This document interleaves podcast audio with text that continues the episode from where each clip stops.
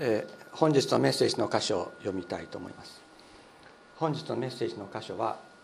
ルカの福音書第23章44節から56節。ルカの福音書第23章44節から56節。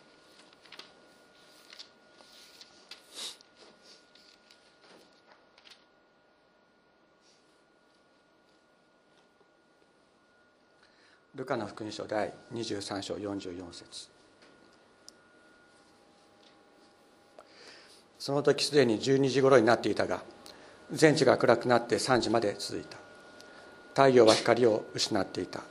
また神殿の幕は真っ二つに裂けた。イエスは大声で叫んで言われた。父よ我が霊を見てに委ねます。こう言って息を引き取られた。この出来事を見た百人隊長は神を褒めたたえ本当にこの人は正しい方であったと言った。またこの光景を見に集まっていた群衆も皆こういういろいろな出来事を見たので胸をたたいて悲しみながら帰っていった。しかしイエスの知人たちと外来からイエスについてきていた女たちとは皆遠く離れて立ちこれらのことを見ていた。さてここにヨセフという議員の一人で立派な正しい人がいた。この人は議員たちの計画や行動には同意していなかった。彼は有馬隊というユダヤ人の町の人で神の国を待ち望んでいた。この人がピラトのところに行ってイエスの体の先渡しを願った。それからイエスを取り下ろして余るので包みそしてまだ誰をも葬ったことのない岩に掘られた墓にイエスを納めた。この日は準備の日でもう安息日が始まろうとしていた。外来からイエスと一緒に来た、えー、出てきた女たちはヨセフについて行って墓とイエスの体の収められる様子を見届けた。そして戻ってきて香料と香油を用意した。安息日には戒めに従って休んだが。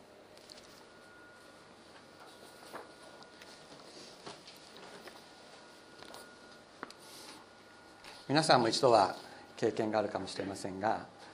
えー、私大学でですねあのイエス様のことを学生たちにお話をする時イエス・キリストっていうのはファーストネームラストネームじゃないよという話をすると「あえー、そうなんですか」っていうふうに大体例外なくみんな言いますね。キリストっていうのは名字だと思ってたというふうにあの、え、キリスト教のことについて、えー、それまでに聞いたことがない人たちは一様に反応します。キリストっていうのは、えー、イエス・キリストっていうのはイエスすなわちキリストっていう意味なんだ。でキリストでだからイエスっていう人はイエスっていう名前しか持ってなかった。だから他の人と比べ他の人と区別して言う場合にはナザレのイエスというふうにこう言う。言われてたわけですね。で私というならば桜の絵の具みたいなそういう感じになるわけです。名字はなかったわけです。でこのナザレのイエスがすなわちキリストであるということはどういうことか。でキリストというのは油注がれたものという意味であって、まあ、それがヘブライ語を、えではメシアですね。メサイア。そのギリシャ語がキリストという言葉であるわけであります。でこのメシアキリストというのは神様から特別の任命を受けて油注がれてその仕事をするというもののことでこれは王と祭司王様と祭司が油を注がれてその認職されていたということであります。だからイエスこそキリストであるというのはイエスこそ神様から特別な油を注がれて認職され特別の神の御用のために建てられた方であるということを意味するわけです。ではその特別な働きとは何か。これは聖書マタイの福音書の中に書いてありますけれどもこの方こそご自分の民をその罪から救ってくださる方である。人間を罪から救うということが王として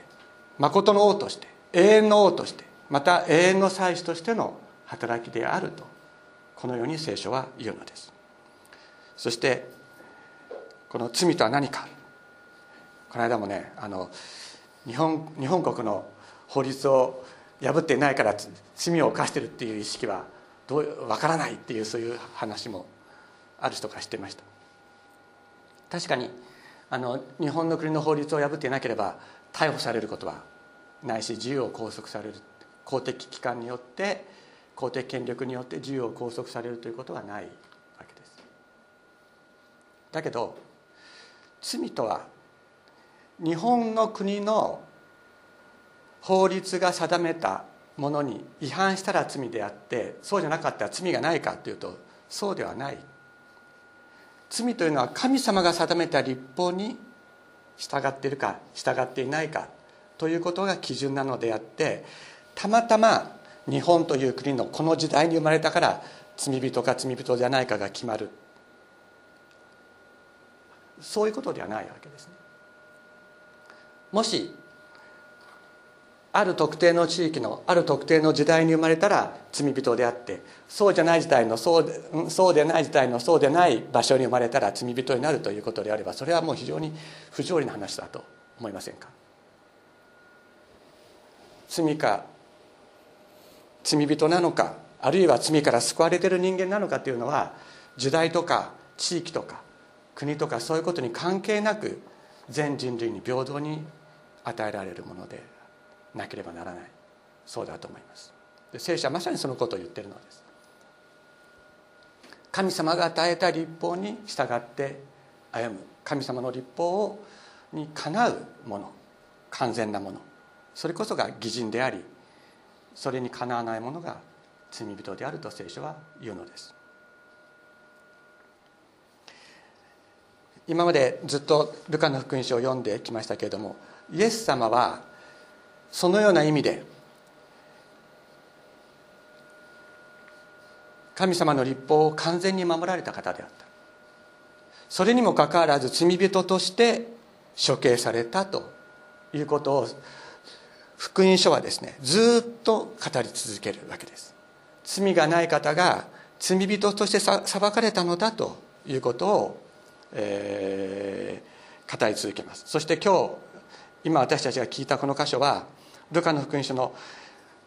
示すイエス様の最後の箇所であります。ここでイエス様は最後まで父なる神様に対する信頼を失わずにですね父よ我が霊を見てに委ねますと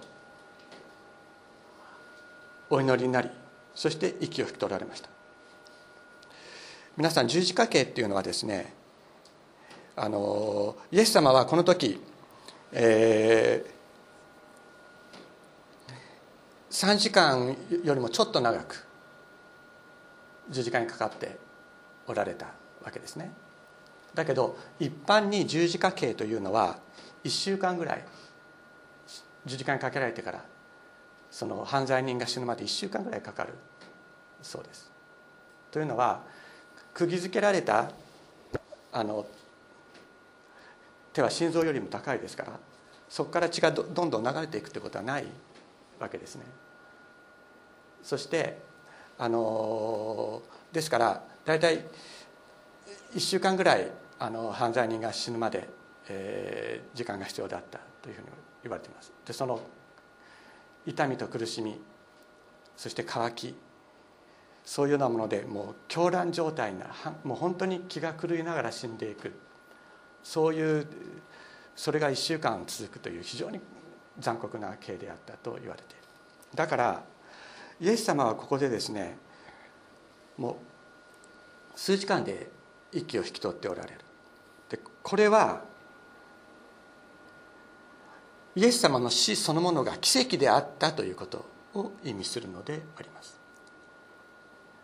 イエス様の死は十字架によって十字架にイエス様は貼り付けになったけれどもその十字架の十字架刑によって命がなくなったというよりはむしろイエス様の死はイエス様ご自身が自分の霊を父なる神様に委ねられたことによってもたらされた。ということになりますね。イエス様の死そのものが奇跡であったのです。ご自分の霊を父なる神様に父なる神様私の霊をあなたに委ねますと言って霊を父なる神様に返されたのです。それによってイエス様はこの地上の命を失われたということになります。すなわち完全な捧げ物として父なる神様にご自身をお捧げになったのです。だから今までローマの百人隊長はですねイエス様を、えー、十字架にかけるこれはもう執行責任者であるわけですね。そういう状況の中でイエス様のその死刑執行を命令してきた指揮してきた人であるわけですけれどもそれを見てまたイエス様が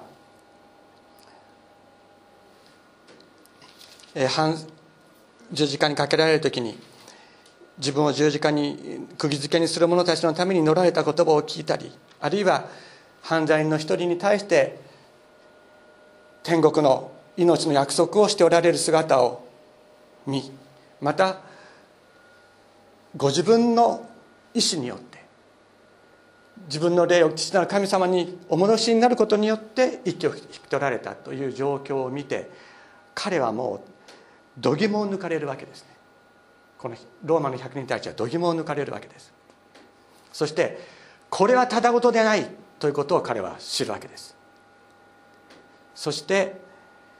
自分が十字架につけてしまったそのこの人は本当に正しい人だったんだ。本当に神の子だったんだということを彼はローマの百人たちは知るのです。またそれをそれをその光景を見るために集まってきた群衆たちも皆同様であったというのです。つまりとんでもないことをしてしまったということを彼らはここで知る。まさにイエス様の最後。最後こそイエス様がまさに神の子であられたキリストであられたということを表す。最後の奇跡であったのであります。そしてですね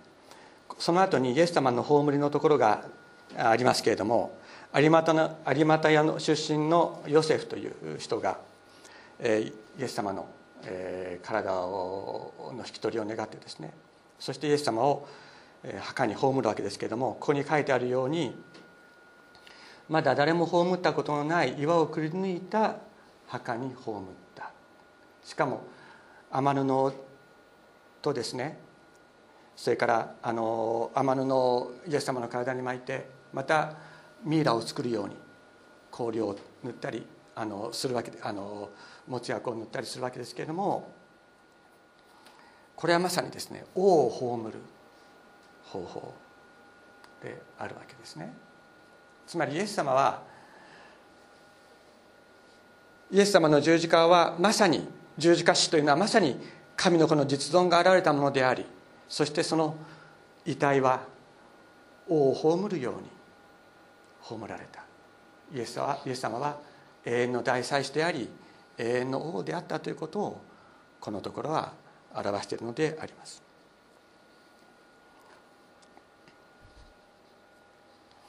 聖書の中に、えー、旧約聖書に民数記というところがあります。その中にですねあのこういうこ大祭司の死っていうのは単なる死ではないということが書かれているところがあります。今日ちょっと何箇所か聖書を行ったり来たりあの開いていただくことがありますけれどもちょっとお付き合いいただきたいと思います、えー、民数記の35章っていうのをちょっと開いていただいてもいいですか？民数記の35章。えー、299ページになりますね。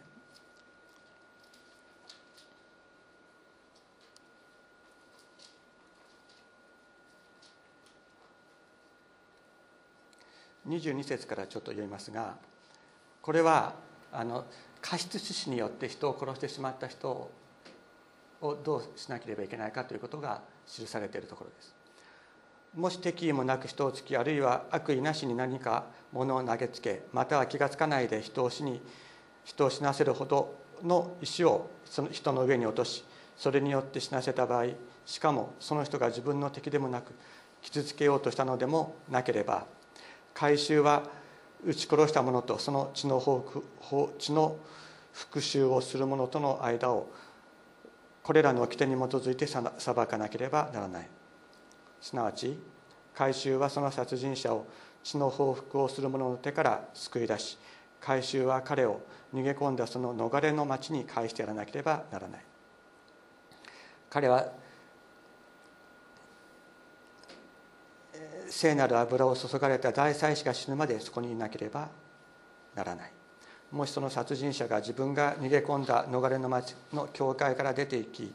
血の復讐をする者がその逃れの町の教会の外で彼を見つけてその殺人者を殺しても彼には血を流した罪はない。その者は大祭司が死ねばその逃れの町に住んでいなければ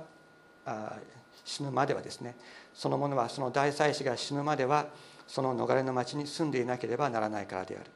大祭司の死後にはその殺人者は自分の所有地に帰ることができる。何を言ってるかというとですね過失致死によって人を殺してしまった人は逃れの町と言われる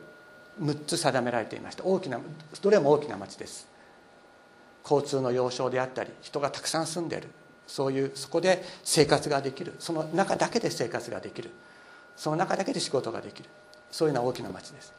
そういうところに逃れていってですね。そして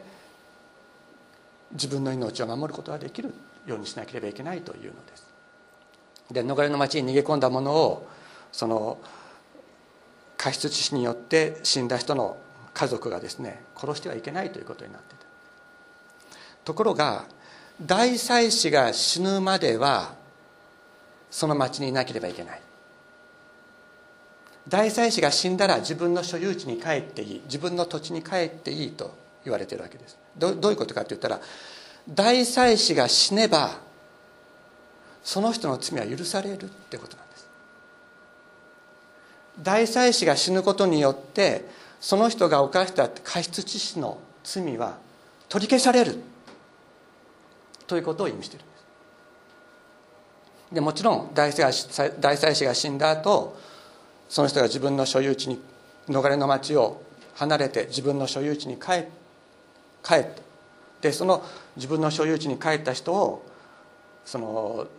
死んだ人のですね家族が仮に殺したりした場合には殺した人が殺人罪で罰せられることになるわけです。つまりここで逃れの町に関する、えー、おし定めで神様は何をおっしゃってるかというと大祭司は過失致死の罪を犯した者の罪を背負って死ぬのだということを言ってるの。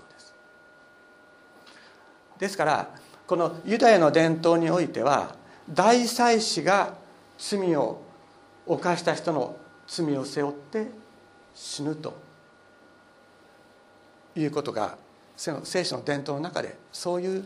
理解があった。そのように神様が教えておられるということがイエス様の死を理解する上では前提になるわけなんです。ですからそして新約聖書にはヘブルビテの手紙っていうのがあります。あのまあいろいろ難しいとかいろいろ言われるんですけどもそういう前提旧約聖書の前提を理解していれば決して難しいものではない。で何と書いてあるかというとですね。でヘブルビテの手紙っていうのはな一つのことを論証しようとした手紙なんです。それは何を論争しよう論証しようとしたかというとイエスこそがあのナザレのイエスこそが永遠の大祭司なんだと。この永遠の大祭司というのはアロンの家系で家系で引き継がれてきたこの人間の大祭司なのではなくて誠の神の子である大祭司それがイエスなのだということを論証しようとする。そして永遠の大祭司がの死によって人類の罪が取り消しにされたんだということを述べるそれがこのヘブルビテの手紙の中心的な論点であるわけです。えー、ヘブルビテの手紙のですね5章の5節5章ちょっと開いてみましょう。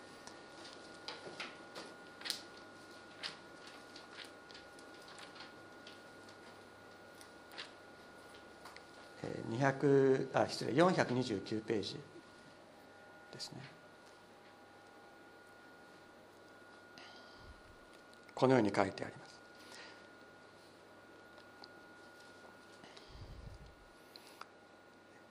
ヘブルビテの手紙第5章5節。同様にキリストも大祭司となる栄誉を自分から得られたのではなく彼にあなたは私の子今日私があなたを産んだと言われた方がそれをお与えになったのです。別の箇所でこうも言われています。あなたは常しえにメルキゼデクの位に等しい祭司である。キリストは人としてこの世におられた時ごご自分を死から救うことのできる方に向かって大きな叫び声と涙を持って祈り祈りと願いを捧げそしてその経験の家に聞き入れられました。キリストは御子であられるのにお受けになった多くの苦しみによって従順を学び完全なものとされ彼に従う全ての人々に対して常しえの救いを与えるものとなり神によってメルキゼデクの位に等しい大祭司と唱えられたのですとあります。このメルキゼデクというのは創世記に出てくるんですけどもこれは生まれることも死ぬこともない祭司として出てきます。生まれることもなく死ぬこともない大祭司として出てきます。ででこの後のヘブルビテの手紙はですねこのメルキゼデクが永遠の祭司であるということの、まあ、論証が続くわけですけどもその後にですね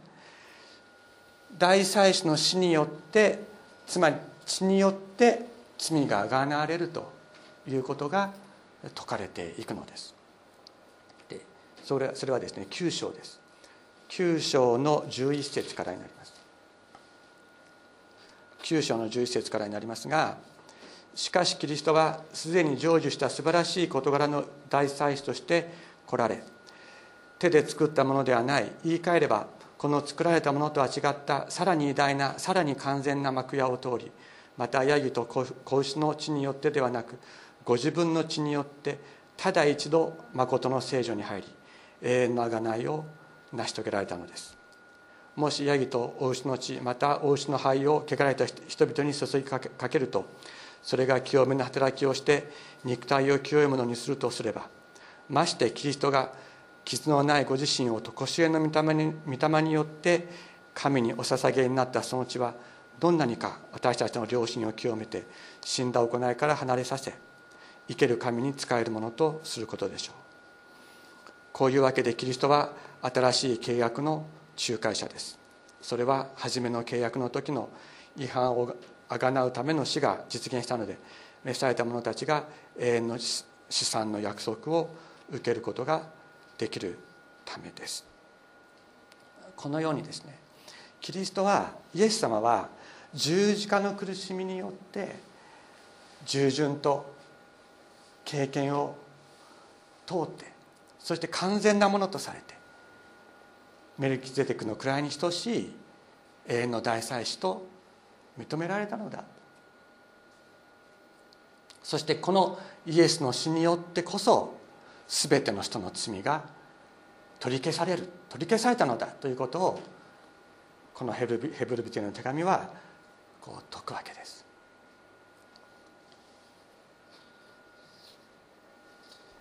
先ほども言いましたけれども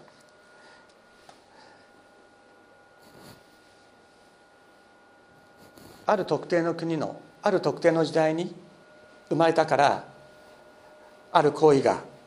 罪になったり罪にならなかったりするといったようなそういう揺れ動く基準によって人間の本質が裁かれるということは絶対にあってはならない。人間の本質が救われるか裁かれるということは永遠に変わらない。ただ一つの基準によらなければならない。それが聖書が言うことであります。その聖書が言うその基準とは一体何でしょうか？それはイエス様ご自身が立法の要点を次のようにまとめておられます。マルコの福音書によりますとある人がイエス様に尋ねました。立法の中でどれが一番大切ですか？するとイエス様は答えられます。イエスは答えられた。一番大切なのはこれです。イスラエルを聞け。我らの神である主は唯一の主である。心を尽くし思いを尽くし知性を尽くし力を尽くしてあなたの神である主を愛せよ。次はこれです。あなたの隣人をあなた自身のように愛せよ。この2つよりも大切な命令は他にないとおっしゃった。神様を自分の全てで全身全霊で愛すること。自分の隣人を神様が与えてくださっている隣人を自分の全てで愛すること。これが立法なのだとイエス様はおっしゃってる。細かいたくさんの立法の定めですね。それはこの2つから出てきているのです。この2つの上に立っているのです。愛するということはこの間もメールでメルマガでお送りしましたけれども愛するということは優先事項の第一とするということです。優先事項の第一とすること。第一に価値を認めると。第一の価値を認めるということ。それが愛するということです。日本に最初にキリスト教を伝えたスペイン人のですねスペインとかポルトガルのイエズスがイエズス会士の修道修道士たち宣教師たちは日本に来てですね神の愛を日本に伝える時にこの神の愛という概念をどうやって伝えるか随分苦労したようですね。そこで彼らが彼らはですねその当時日本で使われていた「大切」という言葉をこの「愛」という言葉を概念を伝える伝えるために使いました。大切というのは一番大切なものとして扱う。一番大切なもの第一番の価値があるものとして扱うそれを認めるということである。そして当時ですねクリスチャンたちの中で大切に生きるとかですね大切にもゆるという言葉が使われていたということです。罪とは何か？それは真実に愛することができないことです。愛に理由をつけることです。愛さなくていい理由を見つけること。これを罪というのです。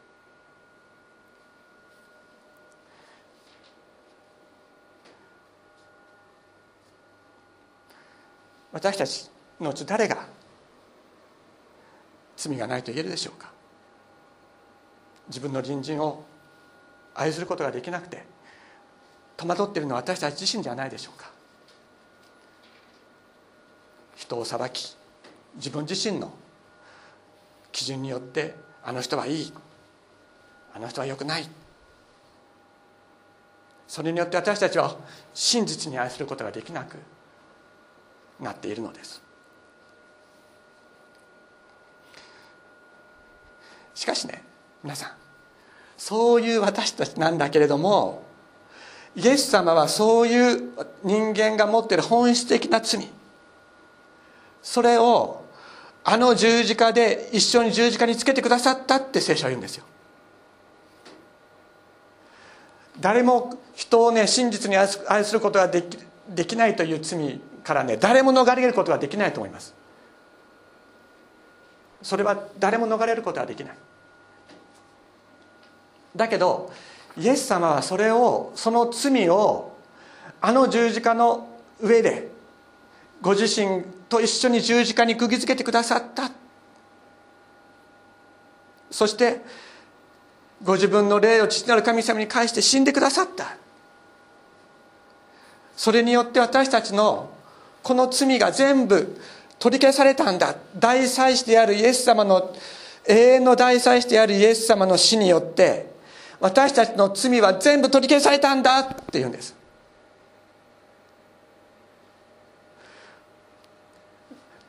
もちろん取り消されたからって言って愛さなくていいってわけじゃないんですよ。私たちは愛せるようになりたいんです。愛せるようになりたいんです。理由なしに愛せるものに私たちもなっていきたいんです。だけどその前に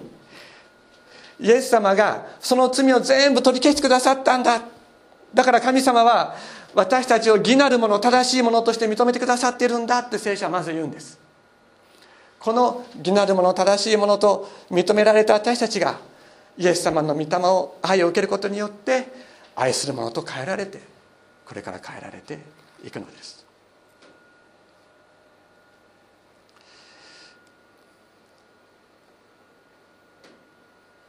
先週あの、えー、安家沢川のごとくというあの賛美を作った、えー、ホーレーショ・スパフォードっていう人のことについてお話をしました。で私はその人の書いた詩をですね読めば読む読むほどこの人は本当に自分の罪が十字架の上に釘付けられたってことを釘付けられて自分は本当にイエス様の十字架によって義とされ生かされているってことを本当にその実存の底から告白した人なんだなということをまた改めてあの感じました。先週も話しましたけどちょっともう一度お話しさせてください。この人はですねシカゴの長老協会の教会で、えー霊的な伝道活動をしていたムーディという大伝道者との関係の中に生きていた人でした。非常に裕福であり成功した弁護士でありましたけれども1970年に5人の子供がいました。で1970年に息子がですね、えーえーとえスカレットフィーバーで亡くなった、えーと、何という病気でしたっけ？症候熱ですね亡くなって。で1871年にはシカゴ大火が起こり、えー、投資していた不動産の全てを失うということがあった、まあ、それでも残されたもので、えー、家を失った人々を助ける、まあ、奥さんと一緒に、えー、そういう働きをするわけですけども、まあ、奥さんはあまりの辛労のためにですね病気になってしまってそして天地療法のためにヨーロッパに渡ることになった。そして、まあ、ムーディの伝道を支援する目的もあってみんなでヨーロッパに行こうということになったわけなんですけれども、えー、ホレイショ自身は、えー、ヨーロッパに向かう前に片付けなければいけない仕事があって、4人の娘と妻だけが先に出版しました。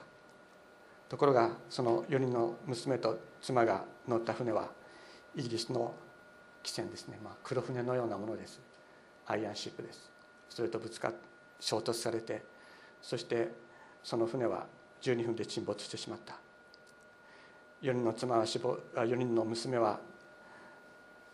水死しそして妻だけが意識不明の状態で救出されたと言います。妻のアナは、えー、すぐに、えー、ホレイシオに電報を打つんですけども「Saved alone what shall I do?」一人だけ助かった。どうしたらいいんだろう。というメールをメールじゃありません。電報をですね。あのホレイショに打ちます。で彼はすぐに妻を迎えに大西洋を渡るわけですけどもその娘たちがの乗った船が沈没させられた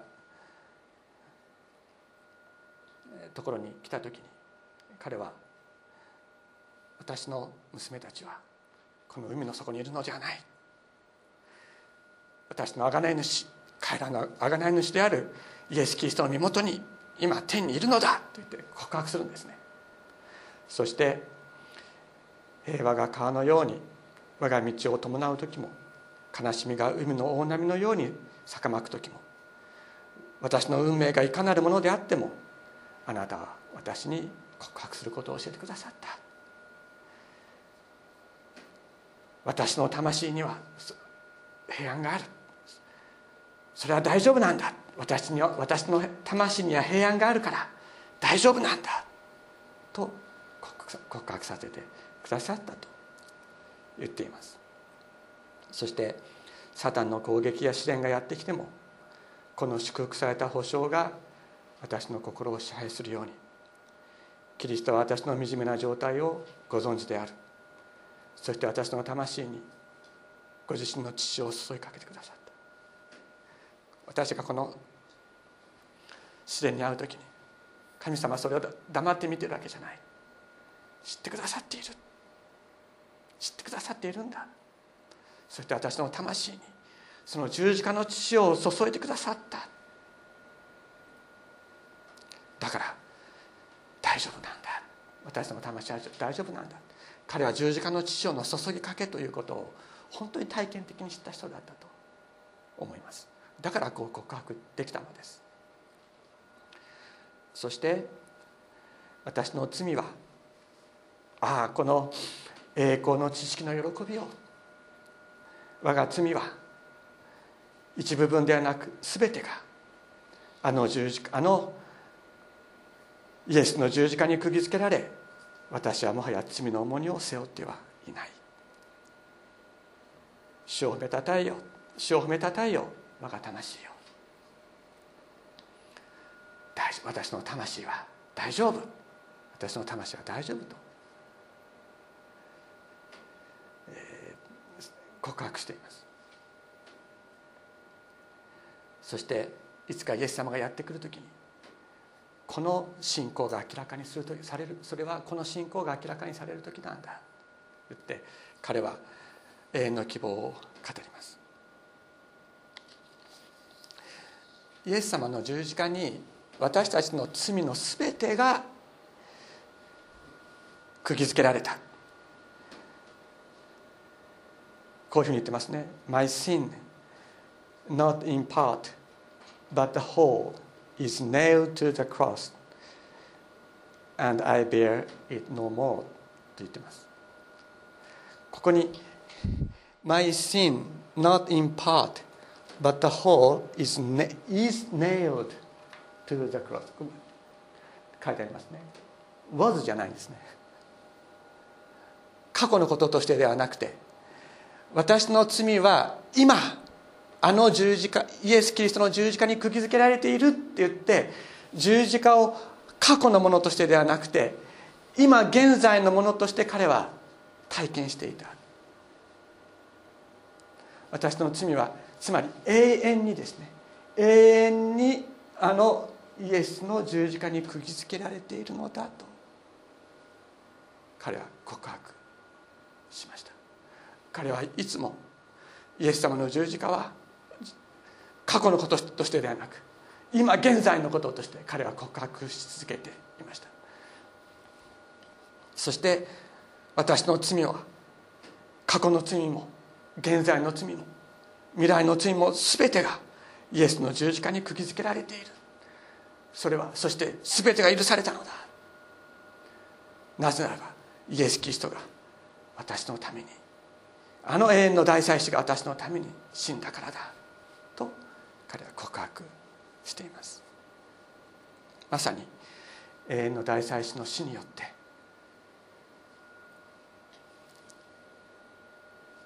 全ての罪が取り消されたのです。私たちもこの信仰ですね彼が持っていたのと同じような信仰を受け継いでいきたいなと私は願います。皆さんどうでしょうか？お祈りをしましょう。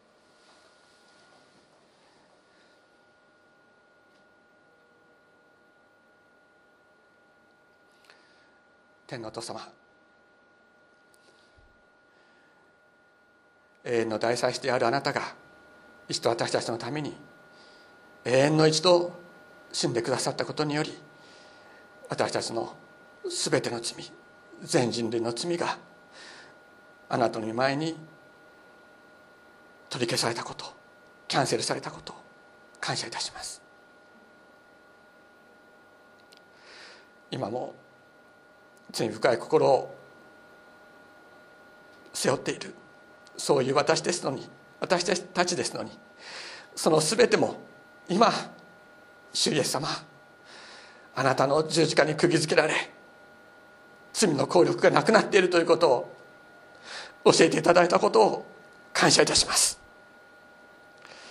主イエス様人生の苦難はやってくるでしょう。苦しみもやってくるでしょう。しかしそういう時にあなたの十字架に私たちも共につけられた。この魂の平安を奪うものは何もないと告白していくことができるように私たちを支え力づけてください。また私たちもあなたの愛をいただきこの罪深い心を清められて私たちの隣人を私のすぐそばにいる者たちを何の理由もなく愛し支え共に生きていくものとなることができますようにお導きください。感謝して尊いイエス様の皆によってお祈りします。アメン。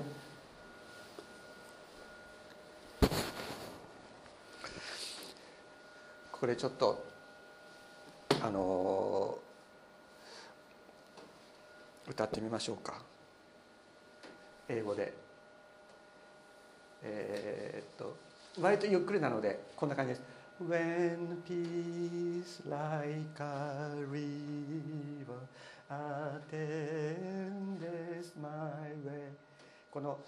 attendeth って th があるのこの th はですね今の三単元の S です。昔は今の三単元の STH で言ってたんですね。When peace like a river attendeth my way, when sorrows like sea billows roll, whatever my lot thou hast taught me to say, it is well, my soul. It is well, it is well, it is well, it is well with my soul. Whatever my lot っていうのは、ロットっていうのはあのロトセブンとかありますよねそのロトと同じように運命とかくじとかっていったような意味。だからその運命やくじが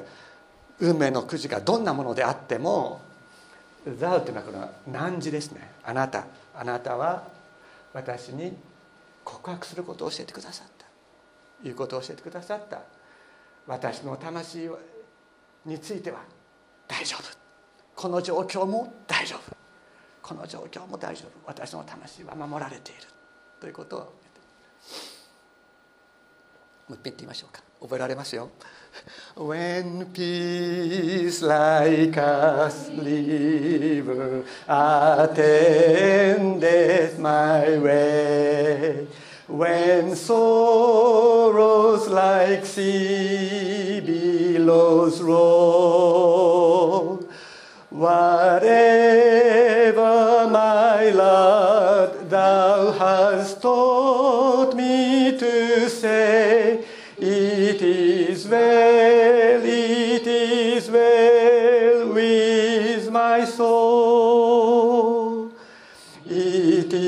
well, it is well, it is well. It is well, it is well with my soul. そして彼がですね、本当に大声で叫びたかったのはこの3番の歌詞だと思いますね。My sin, oh the bliss of the glorious thought. My sin って言った時に、私の罪はって言った時に、ああ、なんという栄光の知識の喜びよって言って彼は告白するんです。Oh the bliss っていうのは喜び。ものすごい喜びですね。Oh bliss of the glorious thought 栄光に富んだこの知識の喜び。それはどういうものだったかというと My sin not in part 部分的にではなくて全てが。But the whole not in part but the whole is nailed to the cross. これね座のところ「his」っていうふうになってる。そういうあの歌詞もあります。バージョンもありますね「is nailed to his cross and I bear it no more」その私の罪の全てがあのキリストの十字架に「ねえよ」釘付けにされた。そして私はもうそれを自分では負っていないのだその罪をもう負っていないのだ Praise the Lord Praise the Lord Oh my soul 我が魂よ主を褒めたたえよ我が魂よ主を褒めたたえよ It is well, it is well with me My sin, oh the bliss of this glorious thought. My sin not in part, but the whole is nailed to the cross, and I bear it no more. Praise the Lord, praise the Lord, oh my soul. It is well,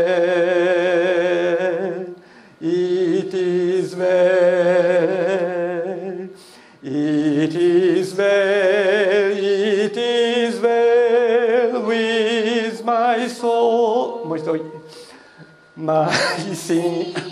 all the bliss of this glorious thought. My sin not in part, but the whole is nailed to the cross, and I bear